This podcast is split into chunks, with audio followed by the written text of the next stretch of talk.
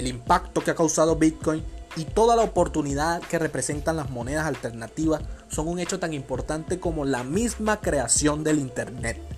Mi nombre es Carlos Pompa, yo soy un emprendedor digital y en este podcast voy a hablar de todas y cada una de las formas de invertir en el mercado de las criptomonedas.